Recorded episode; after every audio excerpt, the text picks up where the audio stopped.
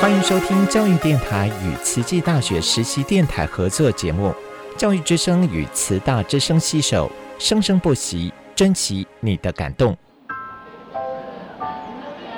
读大学到底有什么了不起的？就多一张文凭啊！多一张文凭，出去也不一定有工作啊。哪有？我觉得很好玩的，还可以交许多朋友，还可以学到。一八三七年，热力学大师焦尔问他的老师道尔顿：“受教育的目的是什么呢？”道尔顿说：“教育的目的在鼓励学生从事基本的问题探索。大学有许多课程，目的不是让你得到高分，而是让你了解自己。”欢迎收听由慈济大学教育团队制作主持的《大学了不起》。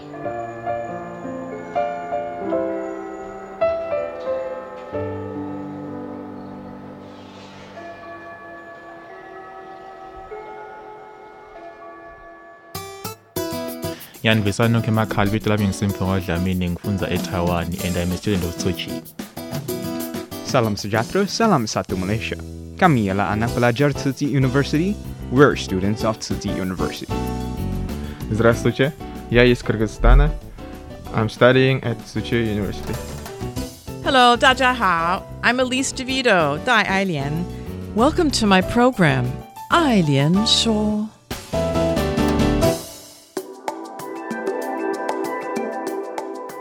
Hello, everyone, and welcome to the show, I, Ailian Shuo. I'm your host, Elise Ann DeVito. Well, today is a really special day. We're very honored to have with us Professor Wei Shunhua.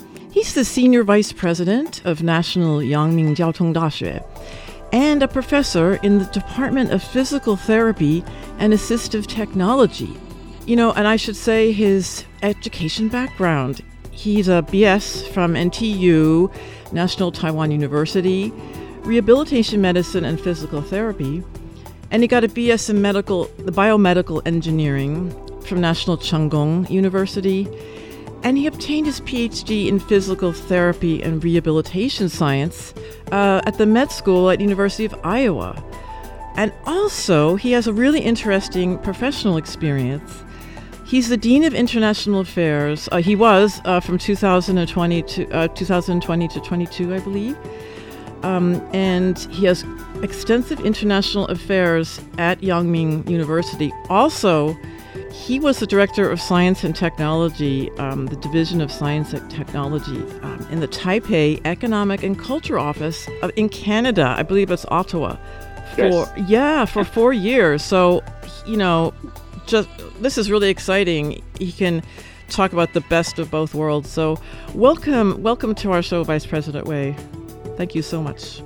Thank you. Thank you for inviting me to uh, join this uh, program on air. Yeah. Oh, Thank great. you. Oh, sure. And well, you know how this happened. Um, I was I read a lot. I'm always reading, and I read a Tianxia Zazhi article, and the author attributed this quotation to you. It's it's 在地人人才国际化，与国际人才在地化. So in English, that would be internationalization of local talents and localization of international talents. And that's it's so interesting because all the schools in Taiwan have to do this now. Um, and do you are you saying that internationalization, um, however we define it, Is the most important or even the most important challenge today for Taiwan's universities? Look Well, first of all, I, I'm glad you read uh, the article posting the Tianxia and the idea actually I claim the internationalization of the local talents and the localization of international talents. This is interesting. So I'm glad you read that.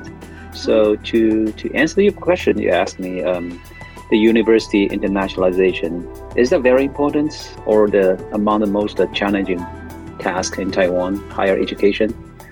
My um, this is my uh, my answer. Yes.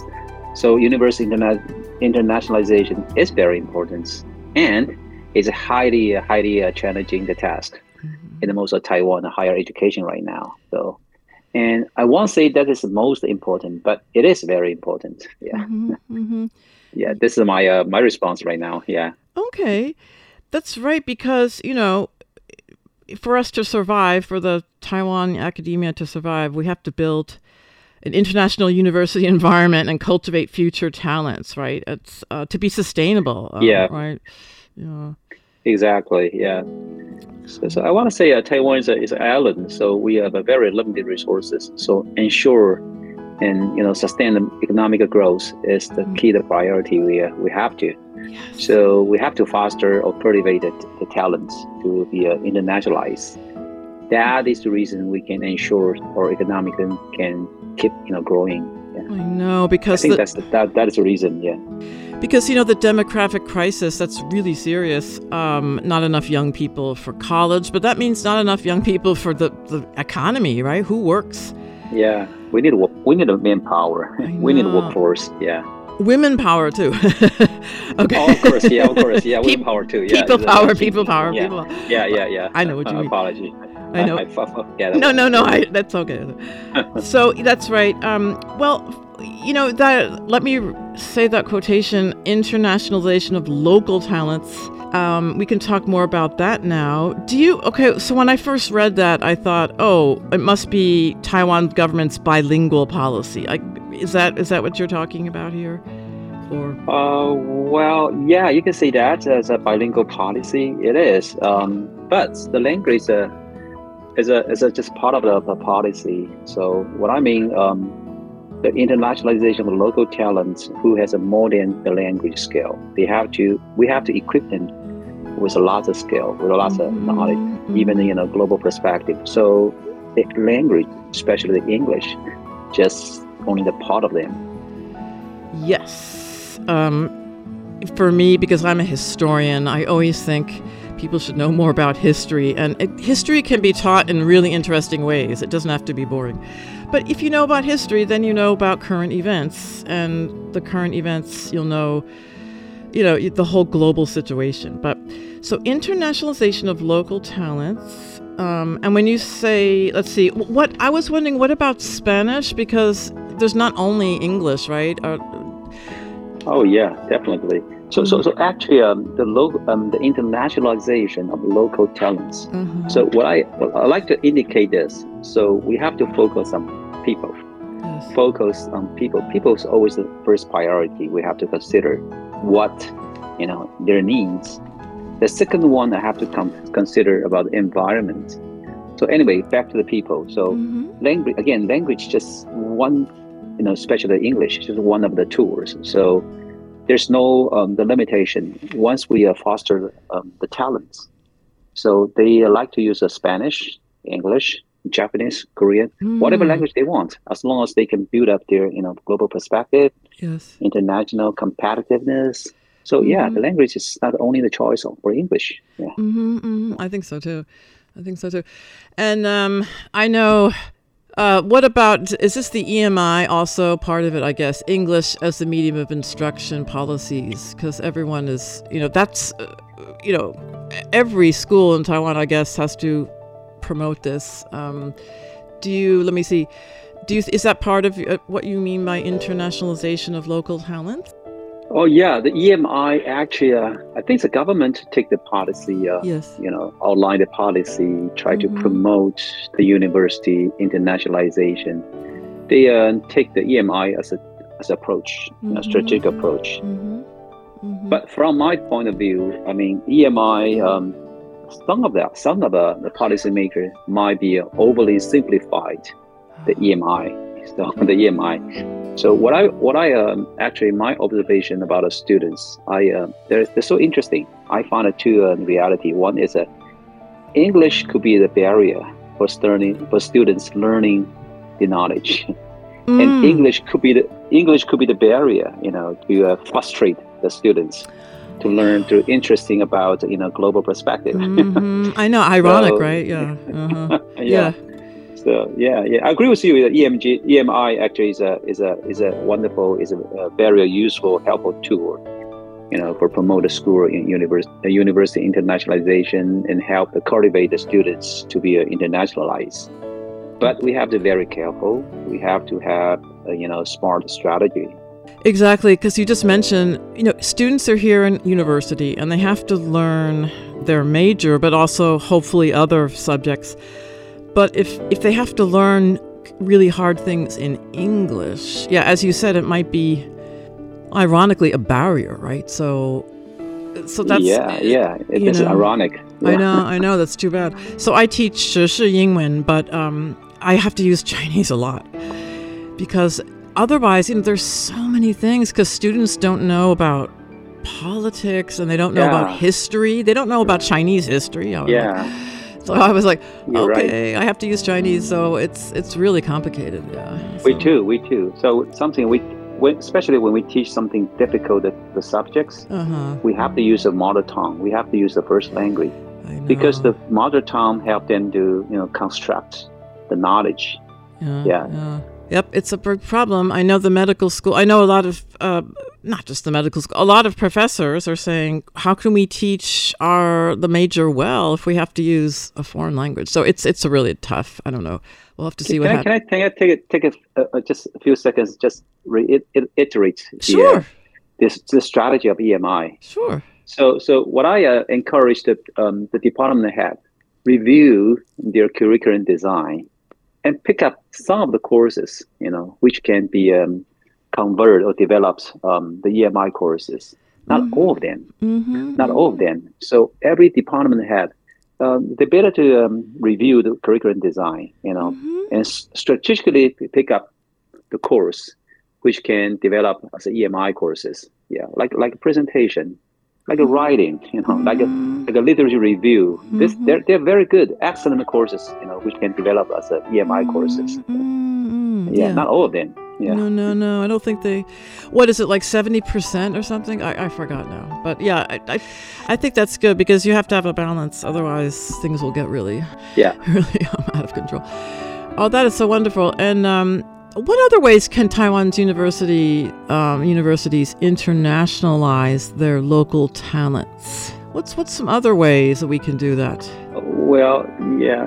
Do you have any idea about that? Yeah, I'd like to hear about your your insight. No, I'm okay. No, I'm just joking. But I mean, obviously, because of the yiqing, we couldn't the send the children, the, the students abroad. I mean, going abroad on the programs are you know really important. I think we, you know, your school, my school has a lot of international exchanges, bringing more people to Taiwan too, bringing more people to Taiwan, uh, and then the our local towns Yeah. can learn about the outside world. Um, I don't know. How do you make? How do we make people excited to get involved with international that- projects? That is, I think that's the biggest issue we are we concerned. So, so I mean, I, I, I really like a student to have an imagination. They like to explore the life they want. Yeah. You know, that, that that's a key point. If we uh, we always encourage students, we uh, we like to we help them to be uh, internationalized. We help them in the global perspective. But what about if they don't like it? They don't have a motivation. You know, they have they don't have imagination. Yeah. That, that is a that, that, that would be very frustrating me. You know. Oh, I know. So yeah, yeah. That I think the the. So you you asked me what is other way uh, Yeah. we can just help the students to Mhm. um, you know to internationalize or promote their uh, perspective, global Mhm. perspective. Mhm. So my answer is this: so we have to offer offer or provide the courses which can attract the attention. You know, Mhm. make them interesting and motivate them or facilitate their thinking. Yeah. Mm-hmm. So so what I'm think what I um see the courses provided in a, in a uni, mostly university or many university, the courses are too um, Gongli I mean, they have very um, oh. utilization orientated. Oh, you know? oh, utilitarian. Oh, yeah. Oh, say that again. Say that again. Is, is that is I, that utilitarian? I think it's utilitarian. Yeah, ah. yeah utilitarian. Exactly. Uh, yeah. What I uh-huh. mentioned is yeah. Ah. So yeah. So I, I like I like critical thinking. So especially mm. the critical mm. thinking and applying the, the subject like history, mm. you know, geography, you know, even I, literature. Mm, Oh yeah. Oh yeah. So inspire the student, motivate the student. Yeah. hmm hmm So, well, that's what uh, you know. We're being asked to do it. So, uh, you know, in excuse me, interdisciplinary courses. For example, I wanted to. I proposed a course. It's called, um, you know, it's about. How can I say this? To open a course with the medical school and the English department, and we're going to talk about um, how literature talks about memory, actually, how history talks about memory, Yeah. and how, because the president of our school, she studies memory because, um, you know, Alzheimer's disease, right? So, my wouldn't- idea, you know, my frustrate. yeah, Go so ahead, please. Oh, so wouldn't that be wouldn't that be interesting to have you know literature, history, and neuroscience talking about memory? You know, GE. Um, like what what does it Yeah. mean? You know, like so kind of take a topic and then from different disciplines. I think students are not taught how to think like that. Everyone's taught very narrowly or something narrowly. But if we could um, take a Yeah. topic and teach it from different, uh, you know, disciplines, I, I, th- I think that's exciting. I don't know. Maybe something. Um, although the trend Whoa, now, whoa, oh right. Although the trend now is everything has to be applied, right? We have to apply. Yeah, everything has to apply. But yeah, yeah. But the problem is we have to help students, you know, or facilitate students to like it, you know, to motivate them to study. Mm-hmm, mm-hmm. Yeah. That's right. So that's I think right. the Taiwanese students tend to um, tend to uh, lack of a to do the critical thinking, you know, in the subject of history, geography, even the geopolitics. They always memorize something, you know, tell them yes. the applica- how to apply um, the. Yes, yes, yes. So if in the long run, or in the long run down the road, they um they um they're frustrated. you know. Mhm. They're frustrated. Yeah, so I think we have to think of more really out you know you mentioned out of the box but you know thinking out of the box uh, uh how to how to learn things um yeah that's how i do i'm my um i went to college i was a literature major but then i switched to history so but i you know so i tried to um flip around and also i know about international relations so i kind of i go from one to the other um, but that's so great. Well, one more thing I, uh, for for this session, but you know, I was when I was in China. I was in China from 2015 to 2018.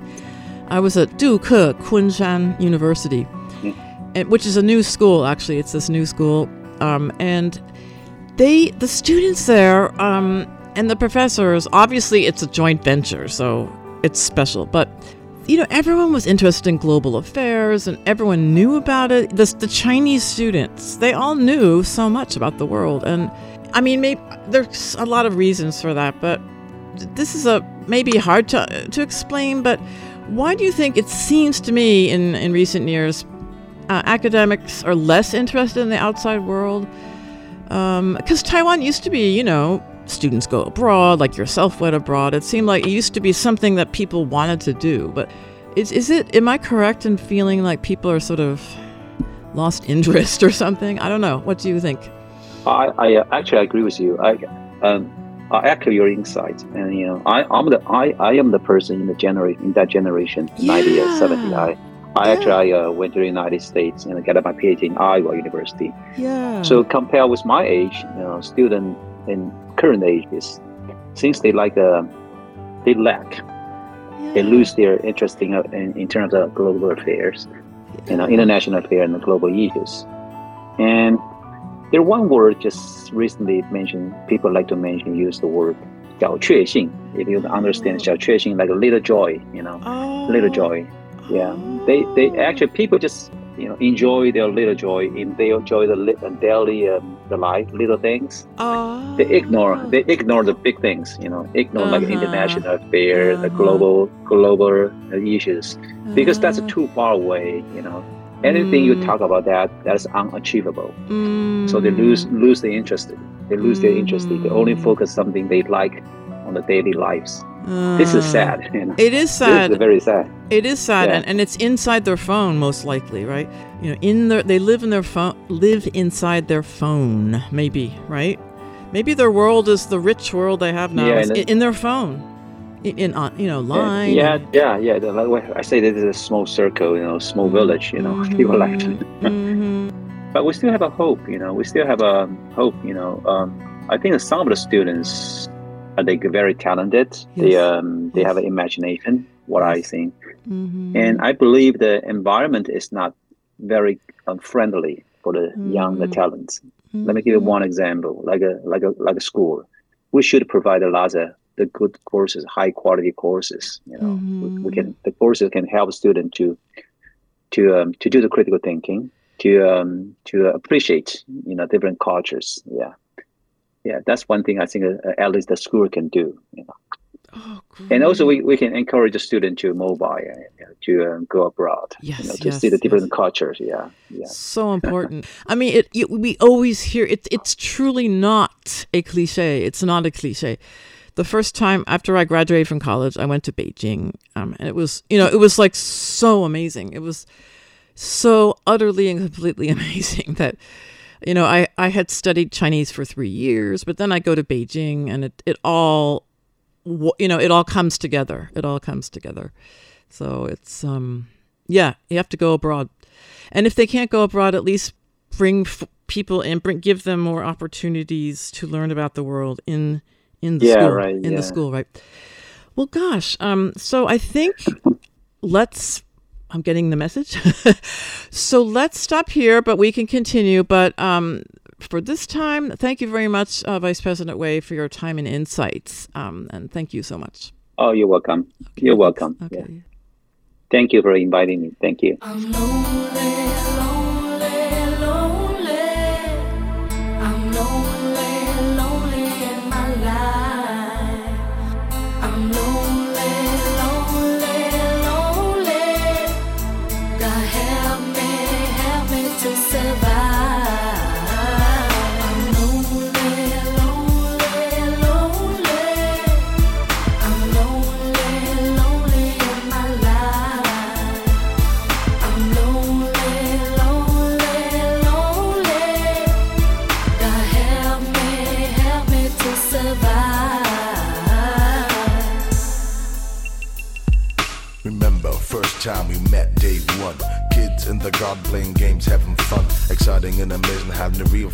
Real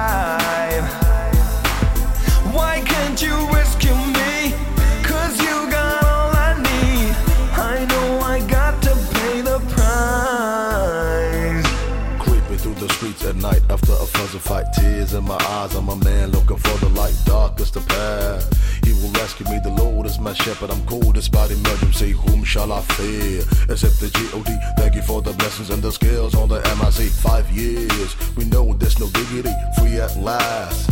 See the light in me, what goes up must come down. I'll be around when you heading towards death town. Always look forward, hardly never look back. So many tears and the snakes on my jack. Now I'm riding in my big fat ride. Your ass is late, so look for the line. Nana in the house to let you know what I see is how I feel. So leave me alone.